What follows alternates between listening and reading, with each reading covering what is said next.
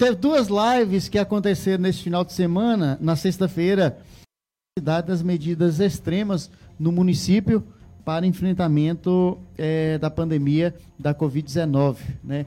Algumas medidas mais extremas foram tomadas e a gestora, juntamente com a secretária de Saúde, né, Wilma, a equipe de comunicação, enfim, é, foram para as redes sociais. Na live foi disponibilizado um tempo de pergunta para a população tirar as dúvidas, os questionamentos, né?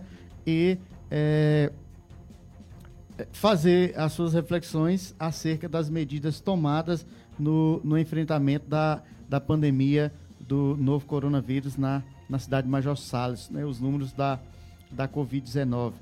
É, inclusive, é, teve uma vítima, a senhora Albaniza Lopes, né, que, que faleceu é, no, no, no, sábado, lá no Hospital Regional é, de, de Pau dos Ferros. É, dona Albaniza, ela é a mãe do, do vereador Manuel Carlos, né? Mãe do vereador Manuel Carlos, vítima da Covid-19.